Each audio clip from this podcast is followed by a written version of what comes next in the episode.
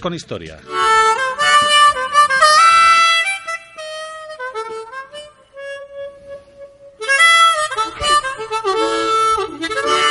Oscar Vélez, ¿qué tal? Buenas Hola, noches. buenas noches Joaquín. Buenas noches Rocoleros, gracias. ¿Cómo van tus clases de armónica? Todavía no han empezado, no sé si algún día empezarán, yo creo que no. Es que siempre que pongo la armónica me acuerdo de tu frustración. Sí, sí, creo que se quedará ahí. Esa conjunto con el resto de frustraciones que he ido acumulando, creo que de momento están en el mismo saco. No creo que salga nunca de ahí, pero bueno. A ti te va a pasar como a mí con la guitarra, que me quedaré toda la vida con las ganas. Yo lo intenté, lo intenté dos semanas y... Yo, la verdad es que yo no lo intenté. Yo sí.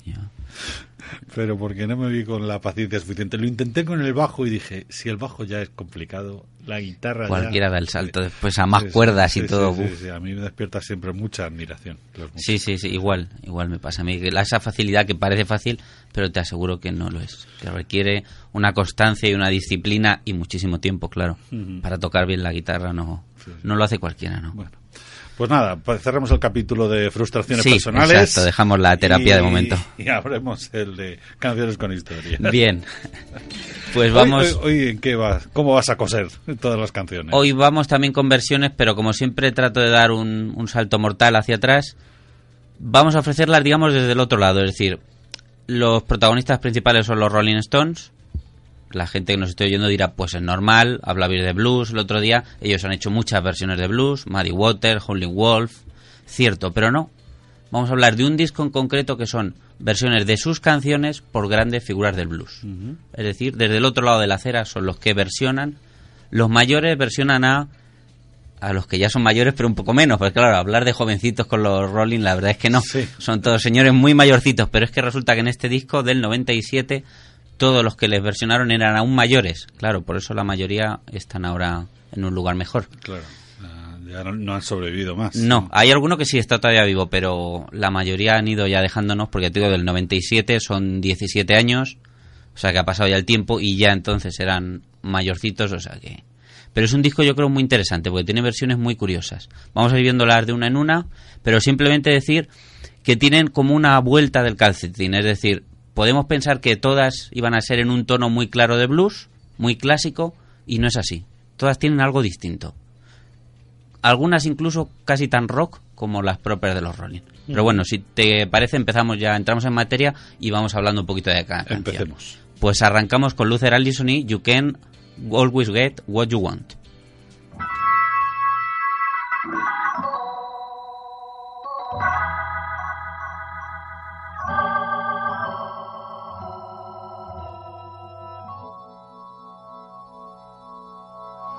Saw her today at the reception.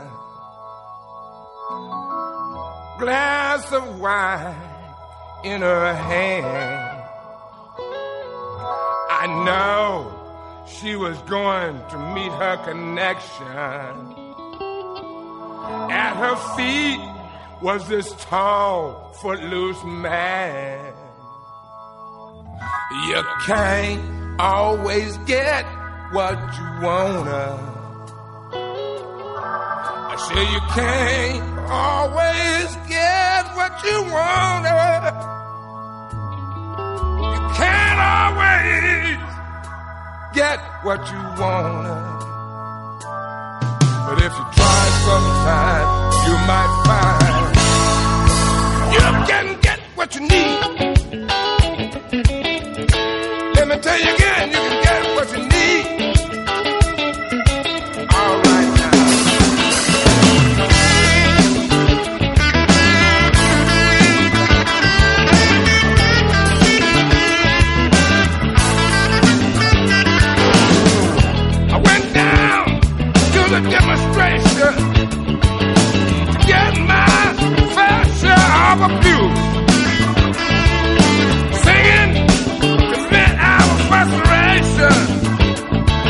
if we don't, I'm gonna blow a fuse.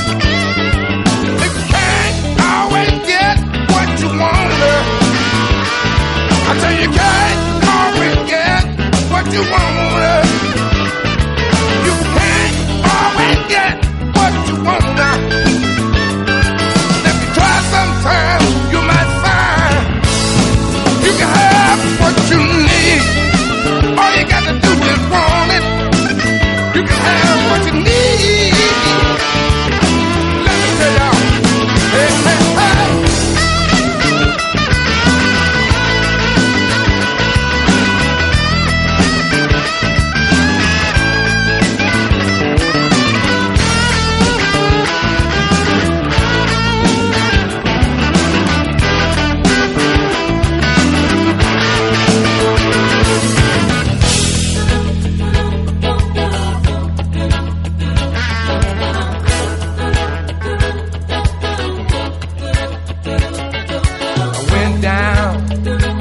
demonstration get my fair share of abuse.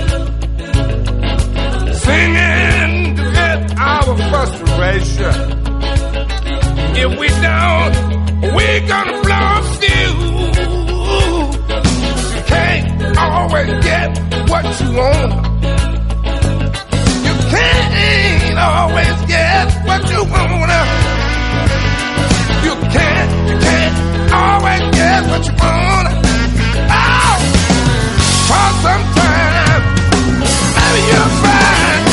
Get what you need. Come on now, I know you can get what you, what you need. need. Come on, come on, y'all, let me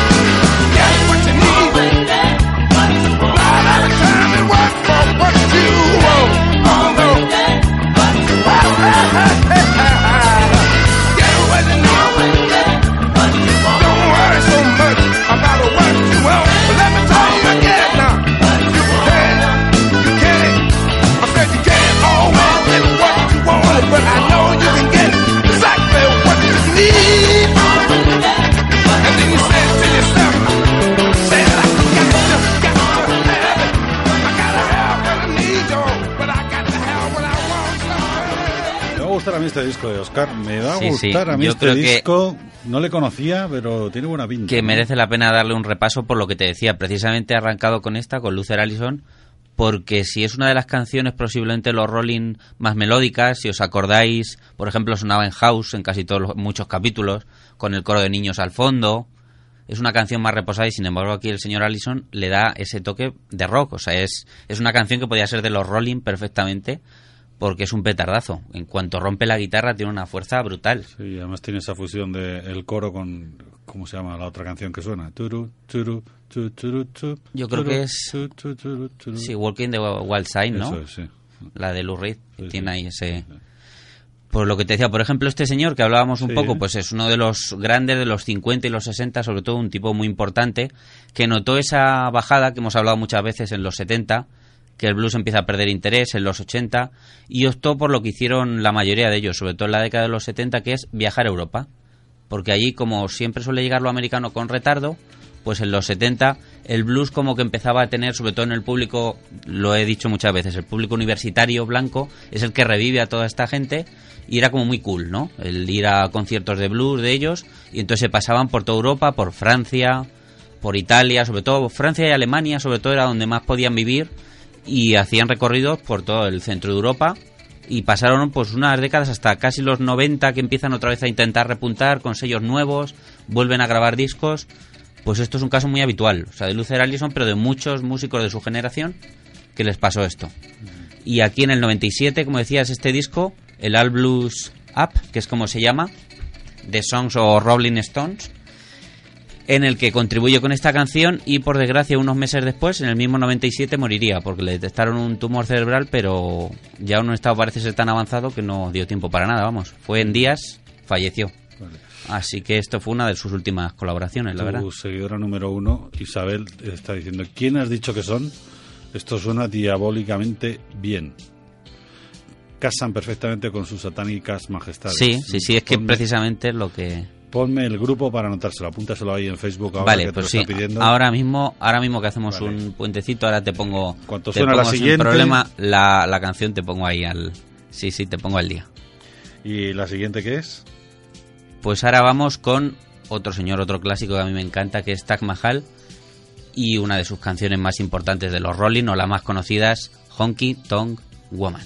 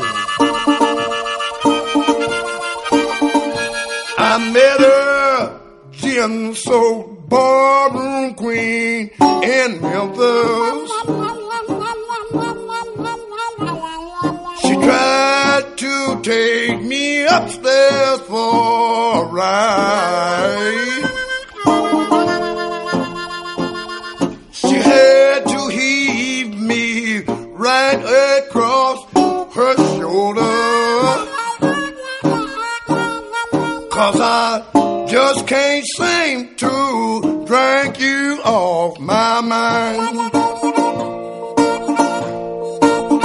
These are honky tonk women. Brother Matty, give me, give me, give me the honky tonk blues.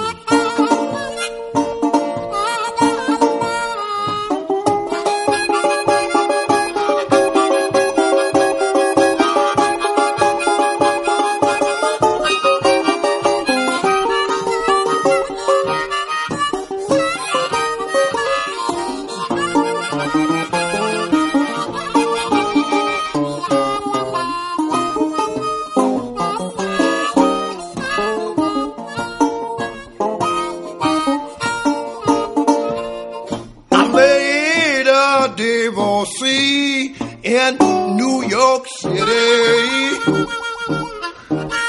Well, here I had to put up some kind of fight.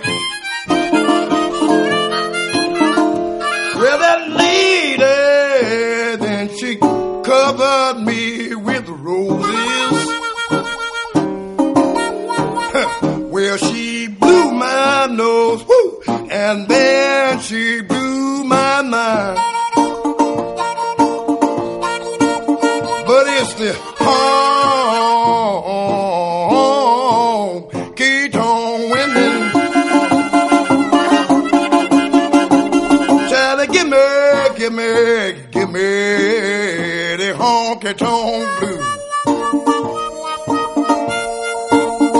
It's the honky tonk women.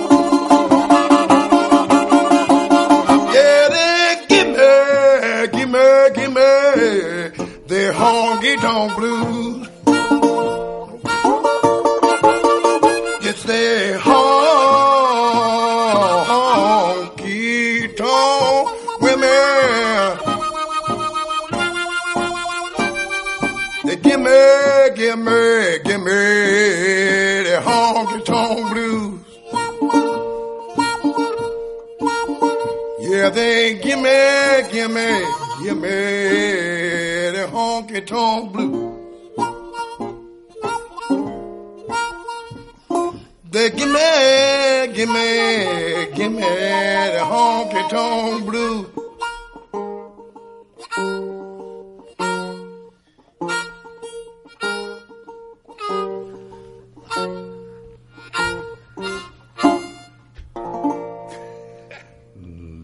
Absolutamente irreconocible si no fuese por la melodía y por la letra de la canción, porque esta es un terreno diferente, ¿no? Esta sí que se adapta, es un giro de blues totalmente. Tenemos a Tam Mahal al, al banjo y a la voz, y nada menos que a James Cotton a la armónica, que es posiblemente uno de los armonicistas de blues más importantes del siglo XX. Si os fijáis en el fraseo de la armónica, es que es, es brutal. O sea, a mí este tema... Si antes hablamos de Este- armónica y de este- frustraciones... Sí, vamos. Bueno, bueno, por eso digo, bueno, que la, que la toque él. No importa, yo le escucho, le escucho y disfruto igual. Pero este tema también lo he traído a colación precisamente porque vemos que sí que este es una, una versión mucho más dentro del terreno en blues, pero porque el tema, el tema original de los Rolling Stones, ese Honky Tonk Woman, precisamente hace referencia a uno de los elementos fundamentales de ese blues, sobre todo que hablábamos y que tanto insisto en él, el de posguerra y los años anteriores, entre los 30 y los 50, 60, que es el honky tonk. El honky tonk era el local que muchas veces era un, chamizo o un local móvil, donde se reunían para montar esas fiestas y esos conciertos, y el local se iba llevando de pueblo en pueblo, y se le llamaba así honky tonk. Es decir, no eran bares estables, sino una especie de locales que se iban llevando de unos pueblos a otros y en el que los artistas iban actuando. Yo pensé que era más un prostíbulo, fíjate. No te digo que no le dieran uso también de... Sí, ya bueno, ya puesto. Y en este caso, seguramente estos señores que son bastante golfos, que les gusta mucho esa parte del espectáculo, que es lo de después, quizás lo orientaron por ahí. Pero siempre me ha, me ha llamado la atención por lo que te digo, porque por lo menos sí que ese término, Sí, ¿eh? que después ellos le den un, O un sea, uso- una discoteca móvil. Algo así, de la época. De la Sí, época. sí, así es. Así Qué es. bueno. Y no sé, me parece un tema, un tema genial. ¿Con qué poquito? Con dos instrumentos y una voz, lo que se puede conseguir. ¿Por qué se llamaría, lo mismo tú no lo sabes y la pregunta la lanzo al aire, Taj Mahal? Pues la verdad es que no lo sé porque él influencias, en principio, influencias, tiene muchas influencias musicales, es decir, mezcla la música hawa- hawaiana con el blues, con el saideco, mezcla un poco todo. De hecho, yo lo he visto en los veranos de la villa en el Conde Duque hace como 6 o 7 años y lo que hacía era blues hawaiano, que es una cosa bastante curiosa. Yo iba viéndole con toda la emoción del mundo de ver a Taj Mahal y me quedé un poquito a medias, tengo que admitirlo. Porque claro, es como el hula hey y tal, no sé qué, Sí, con esa percusión con un poquito hawaiana. con el rollo de la slide guitar claro que, que incluso es muy marcada en la música hawaiana pero es un rollo como distinto no como más dulzón y yo me quedé ahí un poco mm. Pero que yo sepa que yo sepa influencias hindús o de la India en principio no tiene pero la verdad es que no sabría decirte este no sé el sobrenombre por dónde viene lo investigaré joder que ya ya me has picado la curiosidad ¿ves? no me gusta a mí que me hagan preguntas y no sabérmelas que yo soy muy de trivial y esto me da una rabia Yo soy muy de preguntas picajosas. Sí, y yo muy de responderlas. Así que voy a mirarlo y la semana que viene, aunque sea en un anexo, Bueno, prometo a intentar mejor Lo responder. encontramos ahora en Google mientras. Si no, eh, pienso mirarlo. Vamos ahora mismo, voy a ir corriendo. Ya te lo digo. Bueno. eh, Vamos con la tercera mientras, y así me da tiempo a buscarlo. Ah, Vamos ahora con Lucky Peterson y Under My Thumb.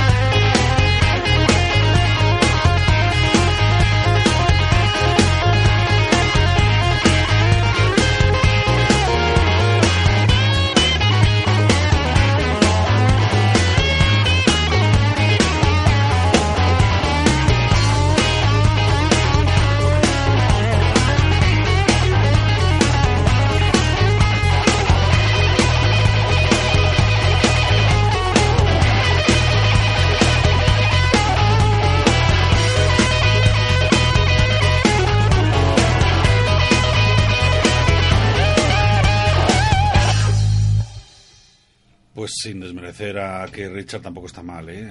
Esta guitarra que sonaba. No, no, Lucky Peterson también se, se maneja bastante bien. Vamos un momento que ya, ya te digo que me había picado y aquí tenemos según Wikipedia, que yo creo mucho en ella, pero trataré de confirmarlo por otras fuentes, el nombre viene porque tuvo un sueño relacionado con Gandhi y la tolerancia social y ahí aparecía el Taj Mahal.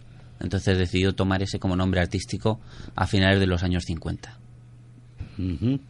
La historia me parece muy bonita, entonces Sí, yo de sí. momento la compro. No sé si será esa o no, pero bueno, ya me queda un poco más tranquilo. Probablemente buscando podrás contrastar la fuente porque se- será una pregunta que le han hecho dos Sí, mil sí, veces. sí. vamos. No, ya lo buscaré en algún libro suyo, algo así, ya, ya. sí, Así aprovecho y me lo leo. Busco una excusa para leer algo de Tan Mahal.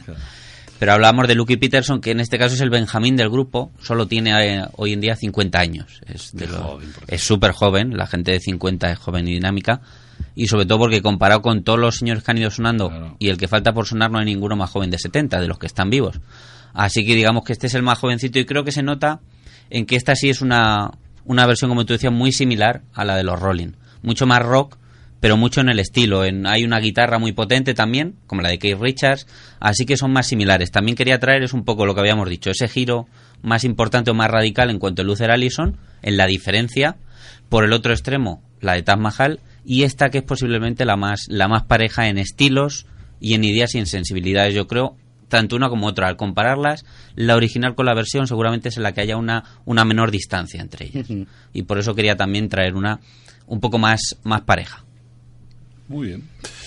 Todas eh, del mismo disco, además. Sí, ¿no? sí, todas son de este disco Sí, que hemos comentado, el All Blues Up. Bueno, pues eh, me gusta, me sigue gustando el disco. Bien, y esta que viene yo creo que también te va a gustar y la historia es muy curiosa, pero vamos primero con ella, si te parece, con el señor Bobby Womack y It's All Over Now.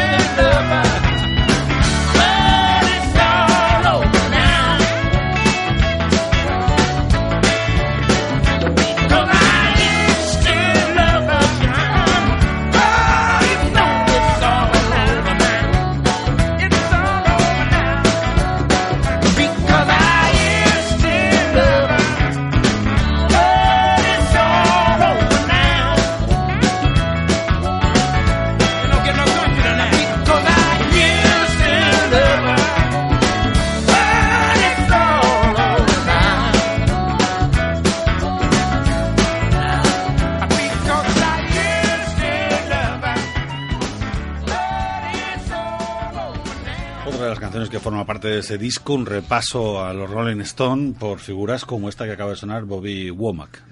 Casi nada al aparato también, otro, otra persona muy importante dentro de la música negra. Él sí que ha cultivado prácticamente todos los estilos, rhythm and blues, soul, también en los últimos años, sobre todo cuando era Womack y Womack, ya con, con Linda Womack era, era un poco incluso pop, había un poco de todo. Empezó en los 60 con Sam Cooke, primero con un grupo familiar, pero después era el, el guitarrista de. Sam Cooke que muere en el 64 en circunstancias un poco extrañas, bueno, bastante extrañas. Aún de hecho no se ha aclarado muy bien lo que pasó. Y pocos años después, pues comparte algo más que grupo porque se casa con Bárbara Cook, Bobby Womack. Y esta canción es muy curioso porque es el primer número uno en el Reino Unido de los Rolling Stones. Pero es una canción original de Bobby Womack. Por eso la he traído. Ah, sí. Porque esta es una versión sobre un original suyo, sí. No solo la grabó, sino que él la cantó, la interpretó, pero fueron ellos la que la hicieron éxito. Qué curioso. Claro, fíjate lo que se ha hablado tantas veces de la relación de los Rolling con, con el blues y con la música negra, ¿no? Con la música negra en general están muy apegados, además de las grabaciones, es que ellos, yo me acuerdo una, una entrevista de hace unos años ya, cuando existía Séptimo de Caballería, el programa de Miguel Bosé, que le hizo una entrevista, y muchas veces Mick Jagger decía que él tenía semanas que se compraba discos de Muddy Waters, discos antiguos, y pues se podía pasar toda la semana escuchando nada más que a Muddy Waters. De hecho, en el concierto en el 2003, si no me acuerdo mal, en el Calderón, cuando vinieron, yo estuve allí viéndolo y hicieron como a mitad de concierto una versión de Manish Boy, que es uno de los temas importantes de, de Muddy Waters, una versión tremenda. Claro, blues puro. O sea que ellos tienen esa raíz. Es que hemos mencionado aquí a casi todos los grupos británicos de los 60 han bebido de ahí. No quiero decir que sea su única fuente, pero sí que todos tienen una gran influencia del blues. Un día lo puedes hacer al revés, sacar canciones de los Rolling que vengan de ahí, ¿no? Que ellos hayan hecho, ¿no? Sí, también hay. Hoy quería un poco como darle no ese, ese otro punto de vista, pero claro que tienen muchas versiones en discos como ya te digo el Electric Mat de Muddy Waters. Hay varias versiones, incluso una canción que cantan juntos. O sea que hay mucha participación, mucha colaboración. También con Howlin' Wolf, aunque parece que a Howlin' Wolf no le hizo tanta gracia la, la colaboración. Y creo que decía que la sección de vientos era algo así como orín de perro, o algo así lo llamó. Creo que un poco más bruto, pero no me apetece Ay, el ego, la gente. el ego como es siempre de los artistas, ¿eh? Y ya te digo, esta canción sobre todo me parecía curiosa por eso, porque hemos traído una versión, pero del original que es también suyo y sin embargo quedó, seguramente si preguntas, todo el mundo piensa que es un tema de los Rolling, porque Sí, es que sí. precisamente fue no solo un gran éxito, sino el primer número uno. Claro, fíjate, fíjate. Bueno, pues qué bien le vendrá la cuenta corriente de autores a Bobby Womack. Sí, seguramente. No creo que la tuviera mal, pero hombre, siempre viene bien, seguro. Bueno, ya no te quedan más, ¿no? No, aquí cerramos este... Bueno, pues eh, Este ejercicio Muchas gracias. Pues esto fue Canciones con Historia con Oscar Vélez, que luego le mandaré el podcast y lo subirá también el que se lo haya perdido por internet. Sí, eso ¿no? es. Sí, sí. Gracias, Oscar. Hasta la semana que viene. Muchas gracias. Vamos